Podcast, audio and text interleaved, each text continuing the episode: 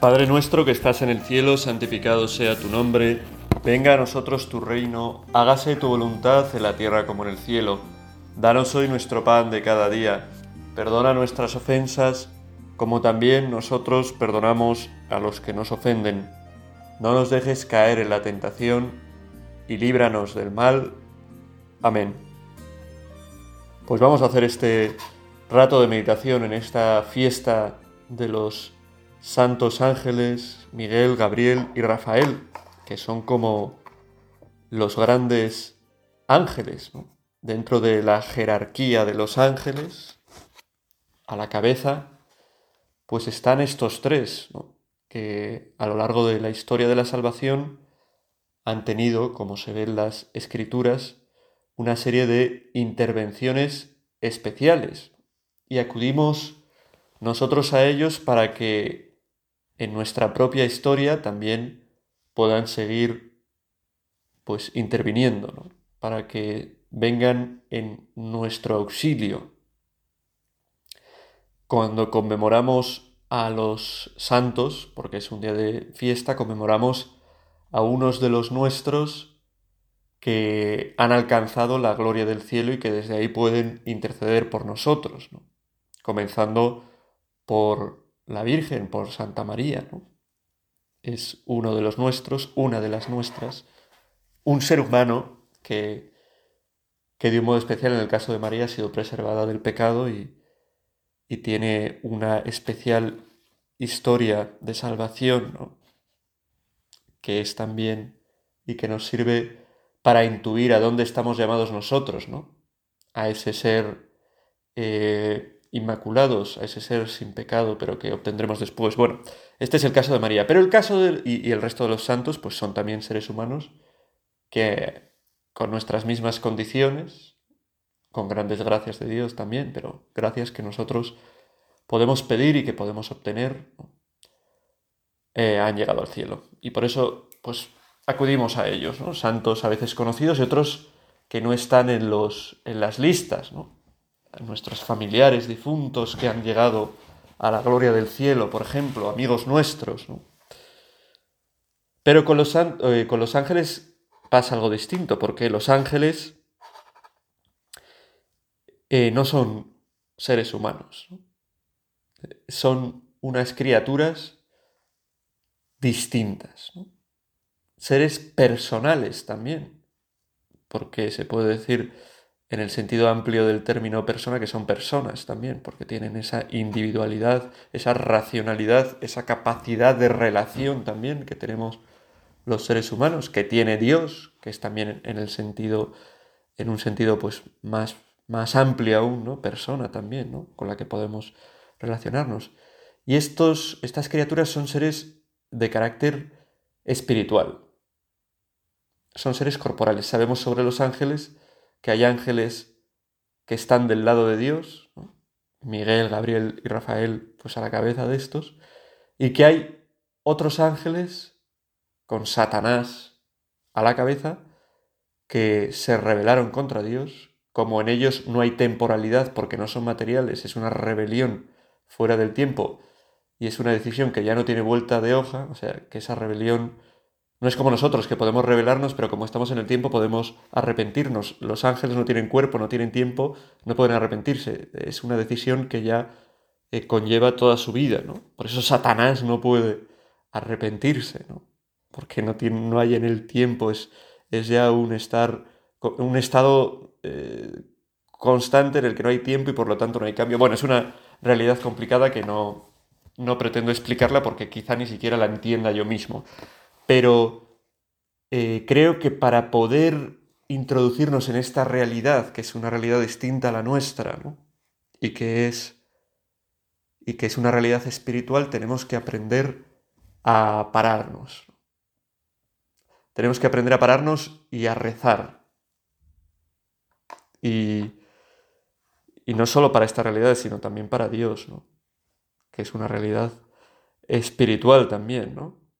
Es verdad que Dios se ha hecho hombre en Jesucristo, es verdad que tenemos eh, pues mm, cierta materialidad de Dios, ¿no? Dios se ha hecho cuerpo, ¿no? Se ha hecho materia también. En el pan, en la Eucaristía, está presente Jesucristo con todo su cuerpo, alma, divinidad, pero de un modo escondido, ¿no? Es una presencia también profundamente espiritual, ¿no? A través de, de una materia, del pan, se hace presente en esa materia, pero de un modo escondido, oculto, aunque verdadero y pleno, el mismo Cristo. Pero como son cuestiones mm, que no palpamos así de primera mano, ¿no? como una mesa, como una silla, como un sillón, como unos zapatos, pues son cuestiones en las que conviene pararnos y utilizar lo que nosotros también tenemos de espiritual, de espiritual, ¿no? nuestro corazón, nuestra mente, que nos ayudan a elevarnos por encima de lo propiamente material. Por eso es tan importante, ¿no?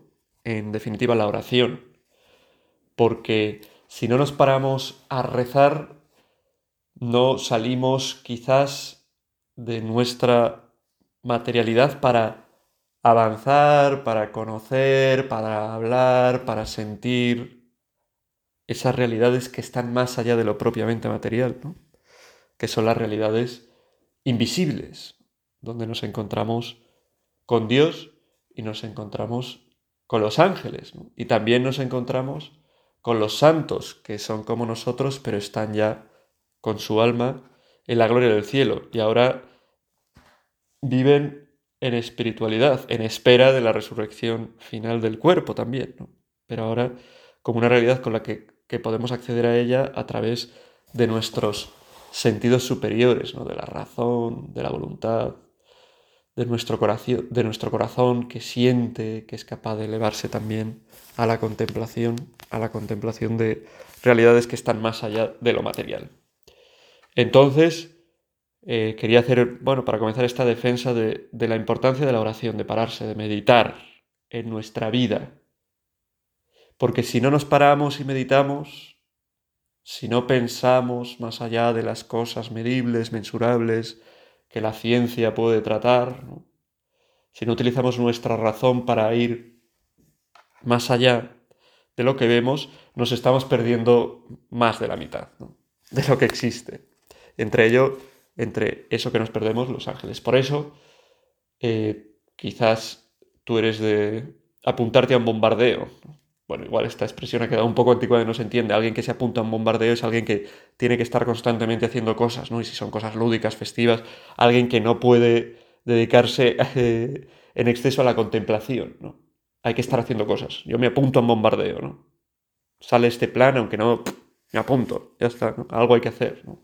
Gente que está constantemente buscando cosas que hacer, porque si no encuentra planes, pues parece que, no, que no tiene vida, ¿no? que no existe, no lo sé. Y después hay gente en el otro extremo que es capaz de pasarse un día tranquilamente sentado en un sofá, ¿no? Con un libro, bueno, pues, gente más contemplativa, ¿no? Y luego, pues entre un tipo de personas y otra, pues hay muchos grados. Pues seamos el tipo de persona que seamos, tenemos que aprender a recogernos, a meternos en nuestro interior, que es un interior que tiene esa capacidad de salir más allá desde luego de nuestro interior, de nuestra física interior, de lo que es físicamente nuestro interior, para llegar pues hasta las cosas espirituales, hasta las cosas que no vemos con los sentidos corporales. Y una de estas cosas, como digo, ya siento este preámbulo, pero me parecía que era interesante, son los ángeles, que son importantes en nuestra vida, que Dios ha querido colocar en nuestro camino para que cumplan una misión. La misión de los ángeles dar gloria a Dios y ¿cómo dan gloria a Dios? Pues de un modo especial sirviendo, ayudando a los hombres en su peregrinar por la tierra, en sus luchas diarias.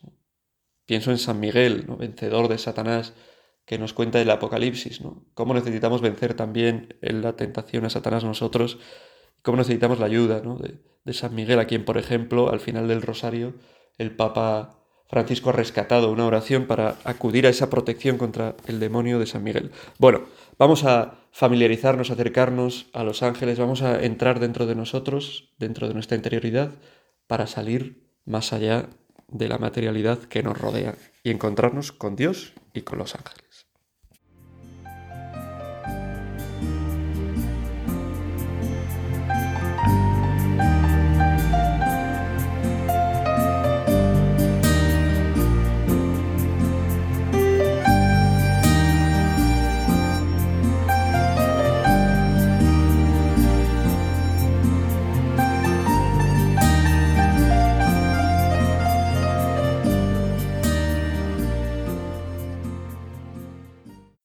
Me parece un tema súper interesante este de, del mundo invisible.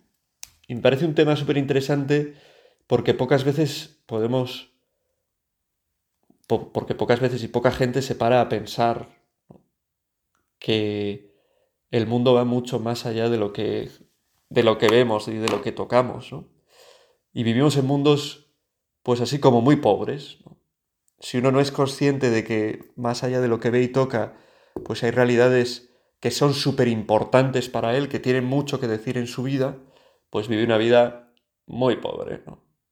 Si uno ha tenido un mal día, eh, se le ha estropeado el coche, se le ha estropeado la moto, ha suspendido un examen, ha tenido una discusión, lo que sea, y su mundo es tan pobre como su habitación, con su cama, con su móvil, con, con ese vídeo que puede ver, con, pues tendrá una vida muy pobre y vivirá, pues eh, buscará huir de esos problemas que tiene, pues en cosas materiales que al final dejan más vacío, más triste y se irá vaciando poco a poco. Pero si uno descubre ese mundo espiritual en el que participa también su propio espíritu, pues se dará cuenta de que las cosas que le pasan en el día a día son cosas relativas.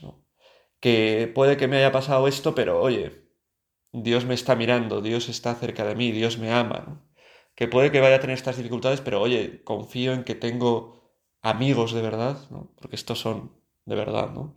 Amigos de verdad en los santos, amigos de verdad en los ángeles, que están a mi lado, que me van a ayudar, que no estoy solo, que Dios prevé, provee también la compañía de esos grandes personajes del mundo invisible, que es real también, que son los ángeles. ¿no? Dentro de unos días celebraremos los ángeles custodios, cada uno tiene un ángel, pero hoy nos centramos en estos tres ángeles especiales. Hay una, un sermón, una homilía del padre, del padre no, de San John Henry Newman, ya sabéis que a mí me encanta Newman y que por eso mis meditaciones muchas veces son muy newmanianas, que se llama justamente así, el mundo invisible y que a mí eh, me fascina.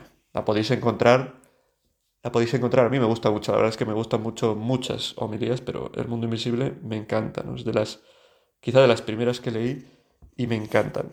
Y que podéis encontrar por internet, si lo buscáis, El Mundo Invisible, San John Henry Newman, John Henry Newman.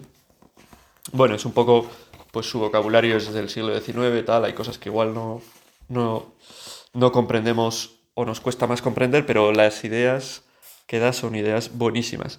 Y yo me he fijado en este sermón para hablar de este mundo invisible, ¿no? En el que están presentes los ángeles.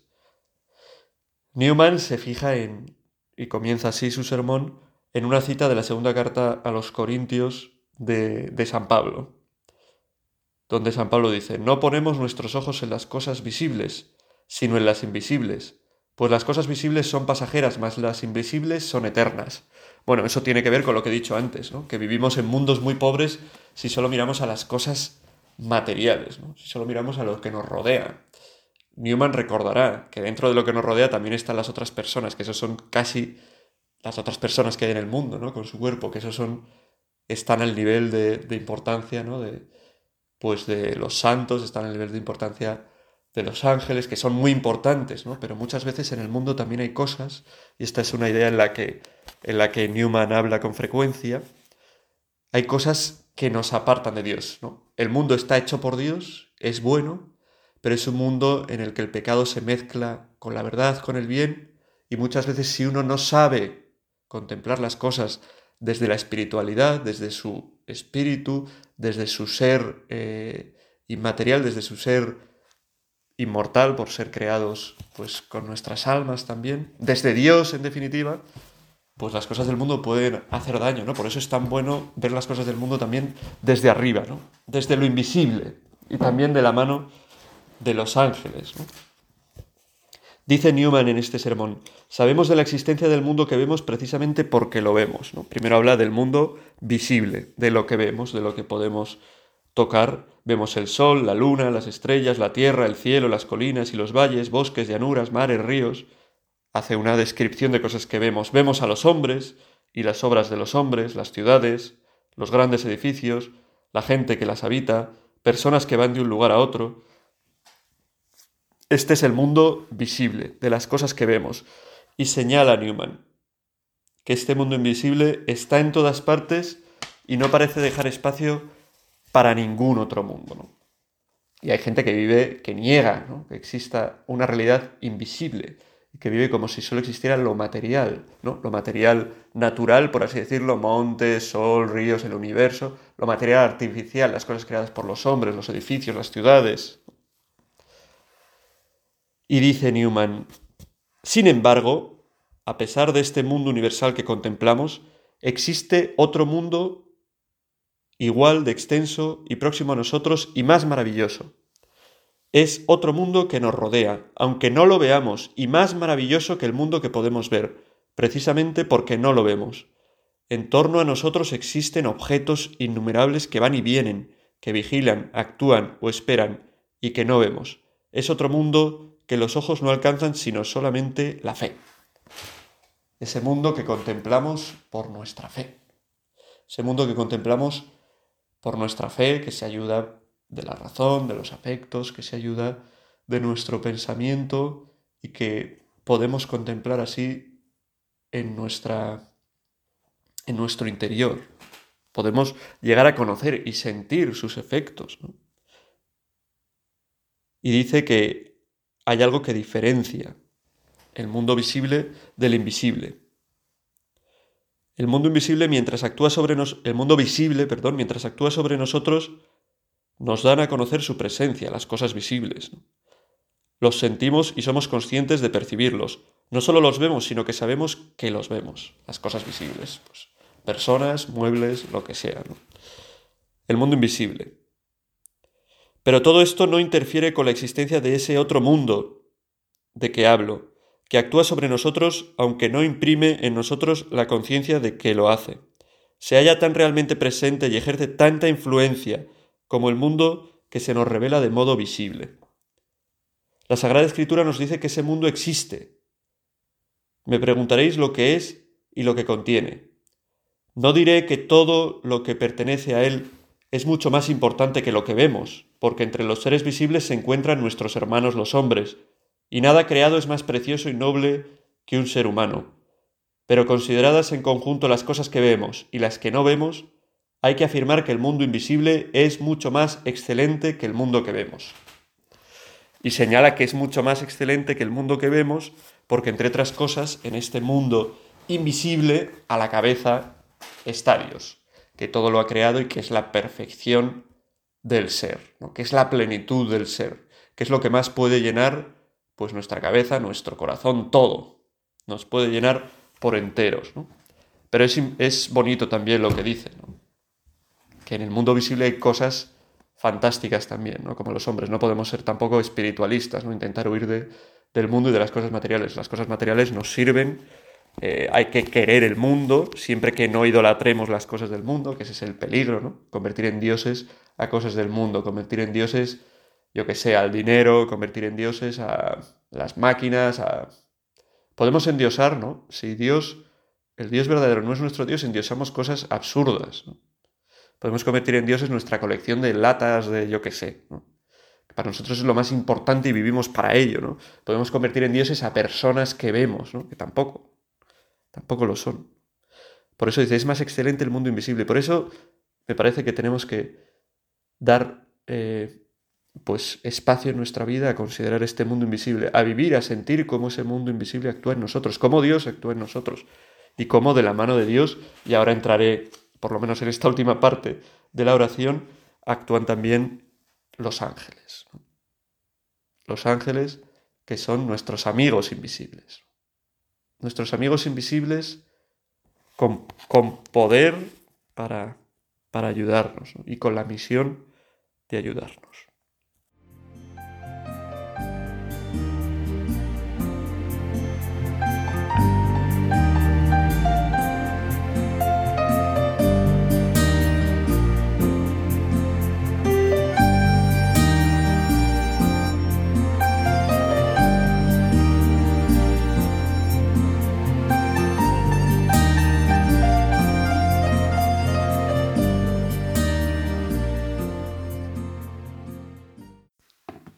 Entonces es cuando eh, Newman habla eso de cómo está ahí. En primer lugar, habita allí, en ese mundo invisible del que habla también el credo, ¿no? Creo, el creador eh, de todo lo visible y lo invisible, dice el credo.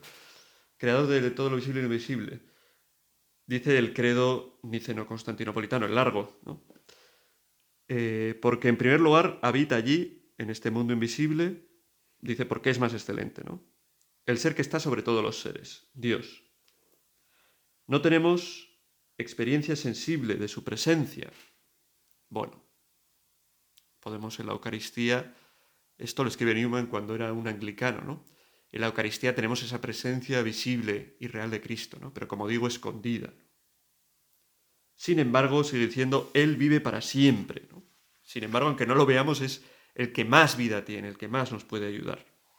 Y después de hablar de Dios, de hablar un rato de Dios, que es muy interesante, lo podéis leer, habla de los ángeles, que es lo que nos ocupa hoy de un modo especial. Dice, también los ángeles habitan en el mundo invisible y sobre ellos sabemos muchas más cosas que sobre las almas de los difuntos, porque ha hablado después de hablar de Dios de las almas. Estos descansan de sus trabajos, pero los ángeles se ocupan activamente de nosotros en la iglesia. Los ángeles se ocupan activamente de nosotros en la iglesia. Fijaos, podemos acudir ahora a cada uno de los santos ángeles pidiéndole que, que nos ayuden a, a, lo que parece que es su, su fuerte, ¿no? Lo que mejor se los da, se les da. ¿no? A San Miguel que nos ayude a luchar contra el demonio, que nos ayude en nuestras batallas, en nuestras tentaciones, que vaya a nuestro lado, en nuestro camino y en nuestra vida cristiana. Eso le podemos pedir también a San Rafael, que cuando se habla de él en las escrituras, ¿no? es como ese que va acompañando en, en los viajes, quien acompaña a... No me sale ahora, pero hay un, hay un libro de la escritura, ¿no? Que Tobías, ¿no? Tobías. Tobías acompañado, ayudado por Rafael en, distintos viajes que tiene que hacer, ¿no? Y cómo le va acompañando. Pues también nosotros, ¿no? En nuestros viajes, en las, en las movidas que tenemos, ¿no? Igual no tenemos viajes, no hacemos grandes peregrinaciones, no hacemos, no tenemos grandes, pues eso, pero también, oye, podemos encomendar a San Rafael como así se hace a, a tanta gente que va de un lado para otro, ¿no? Pero también nosotros en nuestras movidas, en nuestras cosas, acudir a Él para que nos asista y a Gabriel, ¿no? El, el que anuncia. Anunció a María, el ángel del Señor anunció a María. ¿Qué ángel del Señor? El ángel Gabriel. Pues a él también tenemos que acudir para que nos ayude a estar atento y que nos susurre también lo que Dios quiere de nosotros. Ser amigos suyos de los tres ángeles, de los tres grandes arcángeles, para que cada uno en su misión nos ayude, ¿no? Miguel, ayúdanos en nuestras tentaciones.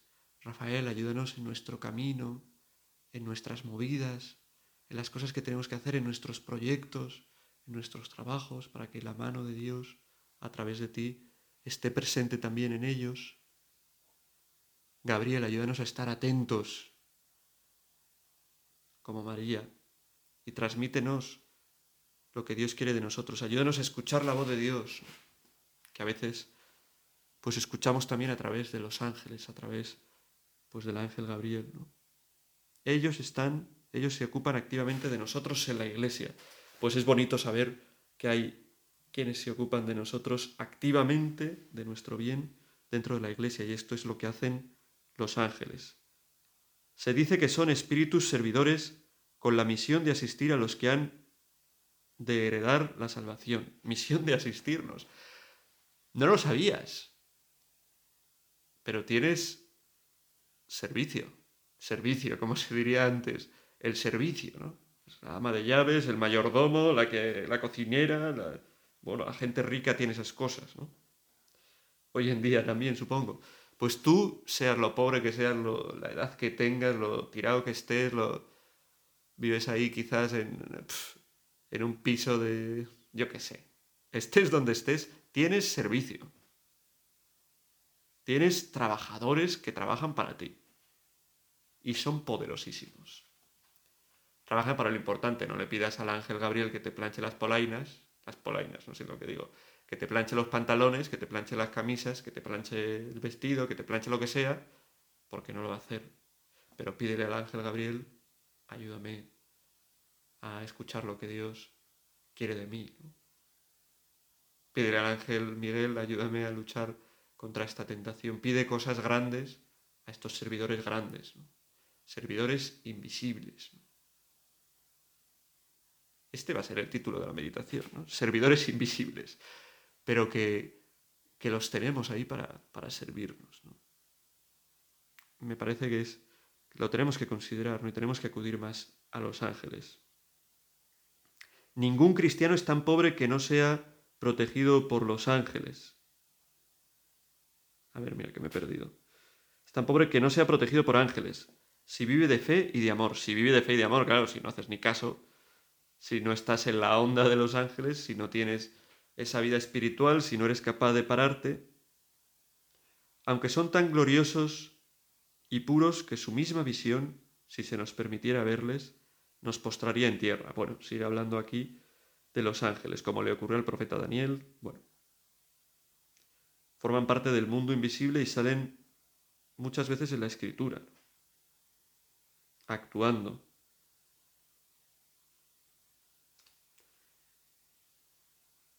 Jacob veía solo el mundo que se percibe con los ojos, no veía el mundo invisible, por eso no es capaz de darse cuenta de la presencia de los ángeles. Y los pastores no solo lo vieron cuando nació el Señor, sino que lo oyeron. Escucharon las voces de esos benditos espíritus que alaban a Dios día y noche, a quienes nosotros, en nuestra inferior situación, podemos imitar y acompañar. Podemos imitar y acompañar. Tener a esos servidores invisibles también como amigos, a los que acompañamos, a los que podemos imitar, porque la labor de servir a Dios, o sea, de servir a Dios, de alabar a Dios que tienen los ángeles, sirviéndole también, y de servir a los hombres, nosotros también podemos hacerla. La labor de, de Miguel, Gabriel, Rafael, nosotros también podemos hacerla en nuestra vida.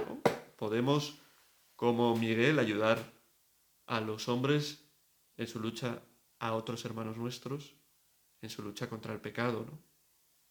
con nuestra oración, con nuestra mortificación, con nuestro ejemplo, con nuestra eh, enseñanza, con nuestra amistad desinteresada quizás. Podemos también, como Rafael, acompañar en el camino de la vida, en las movidas, ayudar en los trabajos, en las dificultades, en tantas cosas que hay en la vida. Podemos también, como Gabriel, ayudar a otros a que escuchen a Dios, invitándoles a que recen, ¿no? Como estoy haciendo yo también en esta meditación. Pues acudimos de un modo especial a nuestros santos ángeles protectores, ¿no?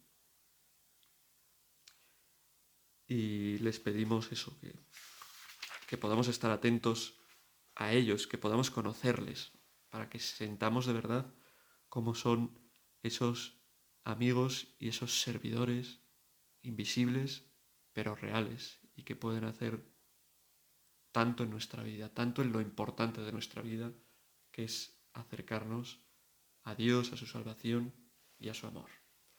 A la Virgen que está allí en el cielo con los ángeles, le pedimos también que nos ayude a acercarnos más a estos servidores, que ella tuvo tan presentes en su vida. Gabriel se dirigió con palabras a ella, pues a ella se lo pedimos que nosotros seamos también amigos y servidores como lo son los ángeles, con su ayuda. Dios te salve María, llena eres de gracia, el Señor es contigo.